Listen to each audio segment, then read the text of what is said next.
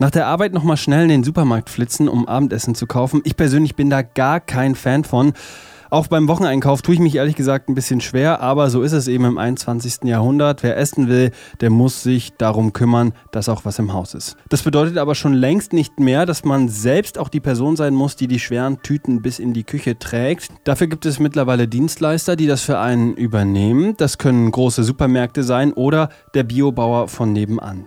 Was uns aber interessiert, wie verändert das die Art und Weise, wie wir einkaufen? Darüber sprechen wir heute in die Summe der einzelnen Teile. Die Summe der einzelnen Teile. Die Serie über Sharing Economy, das Leben in der Stadt und neue Formen des Besitzens. Aus den guten Momenten für eine Weile. Mehr als die Summe der einzelnen Teile. Präsentiert von Teilauto. Carsharing in Mitteldeutschland. Und meine Kollegin Rabea Schlotz hat sich mit dem Thema beschäftigt. Hallo Rabea. Hallo Lars. Gehst du gerne nach der Arbeit noch einkaufen? Worst-Case-Szenario. Ich hasse Worst-Case-Szenario Einkaufen ever. wie die Pest, also wirklich. Ähm, ich finde den Wocheneinkauf blöd. Ich finde ähm, das abends ähm, nach dem Feierabend in den Supermarkt huschen blöd. Warum? Also, dann ist man irgendwie, will eigentlich hauptsächlich nach Hause, dann weiß man nicht, okay, was brauchen wir eigentlich noch? Dann hast du nebenan noch den Partner an der Strippe, guckst mal bitte im Kühlschrank, dann ähm, hast du keine Tasche dabei, die groß genug ist, dann musst du alles irgendwie nach Hause schleppen, am Ende reißt dir eine Tüte, also, oh, Weißt du, was mich stört bei so großem Einkaufen? Hm? Dass es so lange dauert. auch. Also Gerade es der ist wirklich, Wocheneinkauf. du machst das, ja du machst das an einem Samstag, Stunden. du hast frei und du brauchst eine Stunde zum Einkaufen. Furchtbar. Ja. Also es gibt mittlerweile Alternativen. Das heißt, du bist quasi äh, genau die Person, mit der ich jetzt sprechen muss, wenn es darum geht, wie wir in Zukunft einkaufen können. Ähm, du hast dich für unsere heutige Folge von die Summe der einzelnen Teile genauer mit der Biokiste als eine der Alternativen beschäftigt, Ja. bei der man nicht mehr die Tüten bis in die Küche tragen muss. Was hast du denn genau gemacht? Ich ähm, habe einen Biobauernhof, einen Biohof ausgesucht hier im Leipziger Land. Ich war nämlich in Rochlitz. Das ist bei Geithain, was dann wiederum bei Leipzig ist, für alle, die sich hier in den sächsischen Gefilden nicht so super gut auskennen. Ähm, dort habe ich Daniel Hausmann besucht. Ähm, er ist nämlich Ökobauer und ähm, hat dort einen kleinen Hof, ähm, oder ich denke im Verhältnis einen kleinen Hof, ähm, mit dem er auch eine Biokiste produziert. Dort sind sie zu zweit. Er macht das zusammen mit seiner Mutter. Und dort habe ich mich ein bisschen umgesehen und habe mal geguckt, ähm, wie kommt das Bio-Obst eigentlich in meine Kiste und ähm, wie sieht das Ganze dort aus und wie hat sich das vielleicht auch entwickelt in den letzten Jahren. Und ähm, deswegen bin ich eben, wie gesagt, nach Rochlitz auf den Biohof gefahren. Was hast du da mit ihm gemacht? Also ich habe mir vor allem erstmal seinen Hof angeguckt. Der hat dort, ähm, also man muss sich das so vorstellen, man kommt auf diesen ähm, Hof. Das sind dann natürlich diese typischen alten Gebäude und da gibt es einen kleinen Hofladen, ähm, wo eben Überschüsse auch, die es nicht in eine Kiste geschafft haben, ähm, dann nochmal vor Ort verkauft werden können. Ähm, dann gibt es ein, ein, erstmal ein, eine riesige Wiese, auf die man so draufläuft, wo dann auch so ein, ein Tunnel steht, so ein, wie heißen die, diese, diese Gewächshäuser-Tunnel? Kannst du dir das vorstellen? Ja, nicht ganz. Ähm, es sind also quasi so, so, so große Zelte ähm, aus einem bestimmten Stoff, wo dann eben auch Dinge angepflanzt werden können, wie Salate, wie Tomaten und ähnliches. Der Vorteil dort ist, dass es dort eben auch im Winter warm ist. Ähm, Das dazu. Und dann sind wir dann noch ein bisschen über seine Wiesen gelaufen. Er hat mir gezeigt, ähm, was er dort anbaut, welche Felder er hat, wie groß das Ganze ist. Ähm, ich werde auch einige Bilder in unseren Online-Artikel hochladen, damit man sich das Ganze mal ein bisschen genauer vorstellen kann. Aber es war wirklich ähm, sehr interessant, ähm, gerade auch zu sehen, wie viel Fläche man eigentlich braucht, ähm, um überhaupt ähm, produzieren zu können und, und wie das Ganze dann auch aussieht und wie so ein Tagesablauf aussieht. Genau. Hatte ich nämlich exakt gar keine Ahnung von. Äh, Das ist der abgeerntete Kohl. Die Blätter bleiben erstmal auf dem Boden, bedecken den im Winter, damit der Frost nicht so ran kann. Und ja, im Frühling wird dann das gemulcht, also klei- zerkleinert und in den Boden eingearbeitet und dann werden neue Sachen gepflanzt. Wahrscheinlich Salate oder Kürbisse. Ja, jetzt sieht man es auch. Genau, da ist noch ein bisschen Porree. Der ist durch die Dürre nicht so groß geworden, aber ja, bis zum Frühling kann man den erhalten und dann kommt er in die Kiste. Hier haben wir ein bisschen Spinatpflanzen. Die sind, das ist normal, die sehen jetzt nicht so schön aus, aber die werden im Herbst gepflanzt, tun so ein bisschen vor sich hin vegetieren und im Frühling wachsen die dann ordentlich los. Ich kenne jetzt aus meinem Umfeld, wir haben eben noch darüber gesprochen, als die Mikrofone hier still waren, ähm, so zwei, drei Leute, die auch so eine Biokiste haben. Ich habe ehrlich gesagt selber auch schon häufig darüber nachgedacht, mir so ein Ding zu holen. Ja. Ähm, ist das jetzt was, was so auf uns auch so zugeschnitten ist, junge Städter, die sich vielleicht ein bisschen auch für Öko interessieren und sagen, naja, für gutes Gemüse gebe ich auch ein bisschen mehr aus? Oder ist da wirklich ähm, ja, so, so ein Trend zu erkennen, dass es auch über die, ja, so die hippen Mitte 30er oder Anfang 30er, die sich das leisten können und leisten wollen, hinausgeht? Ähm, das sind jetzt mehrere Fragen. Ich gehe die mal der Reihe nach durch. Ich dachte nämlich auch, dass du, Lars, und auch ich irgendwie so die klischeehaften ähm, Öko-Kisten-Nutzer sind.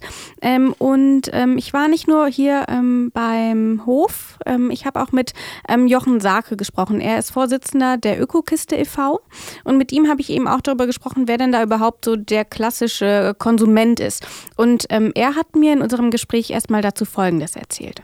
Das ist eine gute Frage. Also unser Kernpublikum oder Kernkundschaft ist tatsächlich 30 plus, würde ich sagen, 30 bis 50 oder auch äh, älter. Ähm, wenn beide arbeiten gehen, die Paare oder wer auch immer, die, ähm, Familien, ähm, die Älteren, zunehmend ein Publikum, die Jüngeren, da ist es nicht so ganz angekommen. Liegt vielleicht auch ein bisschen, dass die noch stärker auf den Geldbeutel achten müssen. Es ist natürlich nicht das günstigste mit dem ganzen Service, den wir bieten. Und andererseits ist, glaube ich, äh, gerade der, der, ja, die Lebensumstände von jungen Leuten nicht so ausgerechnet auf eine regelmäßige Belieferung.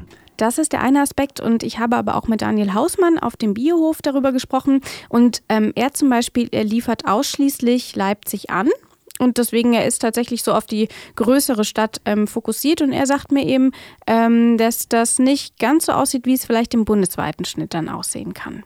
Es sind sehr viele WGs auch, sehr viele junge Paare. Ja, also tendenziell sind es schon eher jüngere Leute.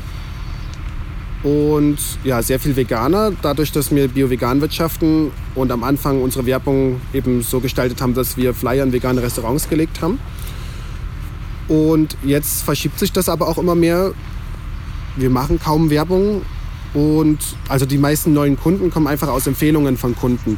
Wer jetzt zum Beispiel bei uns Kunde war, empfiehlt irgendwie äh, Freunden oder Kollegen uns und die Leute sind ja nicht zwangsläufig vegan.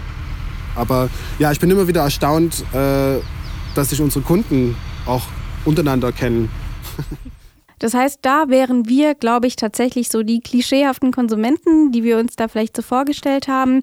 Ähm, aber tatsächlich ist es eben so, dass das Ganze zum einen variiert. Ähm, es ist natürlich auch eine Frage des Geldes. Gerade Biogemüse ähm, ist ja sowieso schon mal ein bisschen teurer. Das ist der eine Punkt. Ähm, und der zweite Punkt ist aber tatsächlich auch, ähm, dass die Ökokiste nicht nur so ein rein städtischer Trend ist, ähm, weil wir hier in den Großstädten eben auch viele andere Möglichkeiten haben, um an regionales, saisonales Gemüse zu kommen. Wir haben 10.000 Bioläden hier in der Stadt. Ähm, da gibt es vielleicht noch den Wochenmarkt, wo sowieso alle Bauern der Region nochmal hinkommen. Und deswegen ist die Biokiste auch eine Entwicklung, die vor allem so in den kleineren Städten und in den ländlicheren Regionen ähm, nochmal eine Rolle spielt. Äh, inzwischen ist glaube ich, dass die, oder was ich sehe an, an Zahlen, auch in unserem Betrieb, auch an anderen, dass die ländlichen und vor allem vielleicht die Umlandgemeinden um die Großstädte fast am meisten wachsen, also die Betriebe wachsen am meisten und die Nachfrage, ähm, weil das Konkurrenzangebot inzwischen in, in, den Städten mit Biosupermärkten und man ist ja oft im öffentlichen Verkehr unterwegs, eh zu Fuß gehen, ist fast größer als auf dem Land. Von daher kann man nicht sagen, dass es nur für ein Stadtpublikum ist. Ganz im Gegenteil. Auch Familien und ähm, Leute, die vielleicht weite Wege zum Einkaufen haben oder eben, kein, eben keine Zeit haben zum Einkaufen, sind ja viel auf dem Land und da ist es schon sehr gute Versorgung. Gibt es ganz strukturschwache Regionen, Bayerischer Wald hier bei uns oder so, da ist es dann tatsächlich beides schwierig, sowohl in Bioladen zu finden als auch einen Biolieferservice. Deswegen, also auch dort interessant, hätte ich gar nicht mit gerechnet. Ich hätte gerade so gesagt, okay, auf dem Land, da hat doch sowieso jeder so sein eigenes Fältchen oder so. Ähm, aber gerade eben ähm, für Wann kleinere Städte. das letzte Mal auf dem Dorf? Ich, geh, ich bin regelmäßig auf dem Dorf. Ich habe da Gibt's Familie. Nicht. Bist du ein Dorfkind? Nee, nee, meine Schwiegerfamilie kommt vom Dorf. Haben die auch einen eigenen Acker? Keinen eigenen Acker, aber die haben einen riesigen Garten, der gefühlt so. genauso groß war wie das Feld hier auf meinem Biohof. Okay. Gut. Ähm, und das ist tatsächlich, da kommen wir zu deiner zweiten Frage, es ist schon ein Trend. Ähm, die Zahlen wachsen, das haben mir Daniel Hausmann und Jochen Sake bestätigt. Und ähm, Jochen Sake ordnet das auch nochmal kurz ein bisschen ein. Ja, ja, also eindeutig, seitdem es diese Konzepte gibt, so kurz vor der Jahrtausendwende, wir persönlich machen seit 2001, geht, ist eigentlich permanentes Wachstum. Das ist praktisch bei allen Betrieben zu verzeichnen, auch bei Nichtmitgliedern. Das System Biokiste ist tatsächlich was ständig wächst, allerdings natürlich auf dem niedrigsten Niveau angefangen hat. Von daher haben wir noch keine äh, Marktstellung, die jetzt jeder gleich wahrnimmt oder irgendwie äh, gleich wahrgenommen wird. Aber es, ich denke, es gibt fast keine Postleitzahl in Deutschland, wo man nicht irgendeine Biokiste sich liefern lassen kann. Und vielleicht, um das Ganze mal ins Verhältnis zu setzen, es gibt mittlerweile so zwischen 300 und 400 Produzenten, die eben solche Biokisten anbieten. Bundesweit. Genau. Mhm. Und ähm, davon sind einige natürlich ja bei der Ökokiste e.V. engagiert, ähm, aber es gibt eben auch viele, die eben nicht in diesem ähm, Verein arbeiten, sondern das eigenständig machen. Daniel Hausmann ähm, ist einer dieser Leute und er hat mir erzählt, sie machen das jetzt seit zweieinhalb Jahren, also noch gar nicht so lange. Deswegen kann er irgendwie auch gar keine jahrzehntelange Entwicklung da irgendwie belegen. Ähm, aber bei ihm ist es so, die hatten so die letzten Jahre, so im ersten Jahr hatten die so mit 50 Kisten angefangen und mittlerweile hat sich die Zahl verdoppelt. Die liefern bis zu 100 Kisten pro Woche aus. Und das ist allein ähm, für so einen kleinen Betrieb, der nur von zwei Leuten betrieben wird und auch nur Leipzig als Einzugsgebiet hat, dann natürlich auch schon mal eine rasante mhm. Entwicklung. Wir haben ja am Anfang gesagt, wir wollen so ein bisschen drauf gucken, äh, wie sich unser Kaufverhalten so dadurch ändert, dass wir nicht mehr mhm. jetzt die Biokiste vom Bauernhof selber zu uns ins Auto packen und dann die Treppen rauftragen bis in den vierten Stock in unsere Wohnung und dann alles umsortieren und etc. pp. Wo liegt denn jetzt genau der Grund für diesen Trend? Was ist denn der Anreiz, überhaupt eine Biokiste zu nehmen, wenn man zum Beispiel, wie du es eben erklärt hast, auch gutes bio-regionales Obst auf dem Wochenmarkt oder in Bioläden kaufen kann? Also ich glaube, da kann ich zwei Gründe anführen. Also natürlich ist da zum einen die Bequemlichkeit. Ich muss nicht mehr zwangsläufig in die Stadt. Das ist das, was mir Jochen Sake in unserem Gespräch erzählt hat. Man kann bequem auf dem Sofa sitzen und mit seinem Tablet, mit, der, mit dem Handy oder was, mit dem Rechner am, im Büro äh, in der Mittagspause seine Gemüsekiste bestellen und hat einen bestimmten Liefertag oder auch mal zwei pro Woche. Und dann kann man das, ähm, in der Regel bestellt man einen Tag vorher und dann kriegt man es am nächsten Tag geliefert. Also das wäre jetzt so äh, Kategorie du und ich, die, die einfach keinen Bock haben, nach der Arbeit nochmal loszufahren und genau. die schweren Tüten nach Hause zu tragen. Genau, das wäre der eine Punkt, das wären so wir. Ähm, und der zweite Vorteil ähm, liegt aber auch einfach in der Frische. Also wenn du überlegst, ähm, wie lange liegt denn das Biogemüse im Biosupermarkt, bis es denn vom Feld kommt, dann zum, tatsächlich zu mir in die Küche.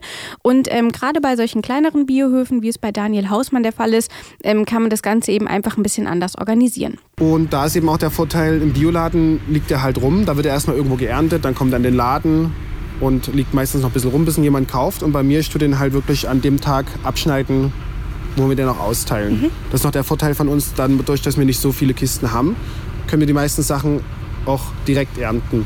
Also entweder ernten wir äh, Sachen einen Tag zuvor, was jetzt so eine Lage, also was jetzt viel aushält wie Kürbisse oder Kartoffeln. Oder die frischen Sachen wie Salate ernten wir meistens am selben Tag noch morgens. Und das sind natürlich schon Gründe, die ich nachvollziehen kann. Ich meine, erstmal super frisches Gemüse, ähm, was du dann tatsächlich direkt verarbeiten kannst. Dann dieser Bequemlichkeitsaspekt. Ich muss nicht mehr irgendwie noch ähm, zum nächsten Bioladen, die vielleicht doch dann gar nicht so nah sind wie eben der Discounter in, an der Nebenstraße. Ähm, und was ich mir natürlich auch noch vorstellen kann, ist, man muss sich überhaupt keine Gedanken mehr darüber machen, was ich denn einkaufe, denn ich esse einfach das, was mir in der Biokiste da hingelegt wird. Das heißt, ich sehe natürlich zum einen ähm, neues Gemüse, was ich mir vielleicht im Supermarkt gar nicht kaufen würde, weil ich mich noch nicht damit beschäftigt habe. Ähm, und ich kann die ganze Sache eben auch einfach ein bisschen gediegener angehen und kann sagen, alles klar, hier ist eine Aubergine drin, dann gibt es heute wohl Aubergine. Punkt. Mhm. Das ist natürlich dann so eine Besonderheit an der Biokiste, die hat man dann bei dem Online-Shopping im Supermarkt nicht. Genau. Wie öko ist denn jetzt das Ganze, wenn man sich vorstellt, das muss ja auch irgendwie transportiert werden. Und wenn wir jetzt überlegen, ähm, wir würden alle Biokisten bestellen und in Leipzig würden, äh, würden zwar niemand mehr einkaufen fahren, aber dafür fahren jeden Tag die Transporter rum und verteilen die Biokisten. Ist das dann überhaupt so nachhaltig?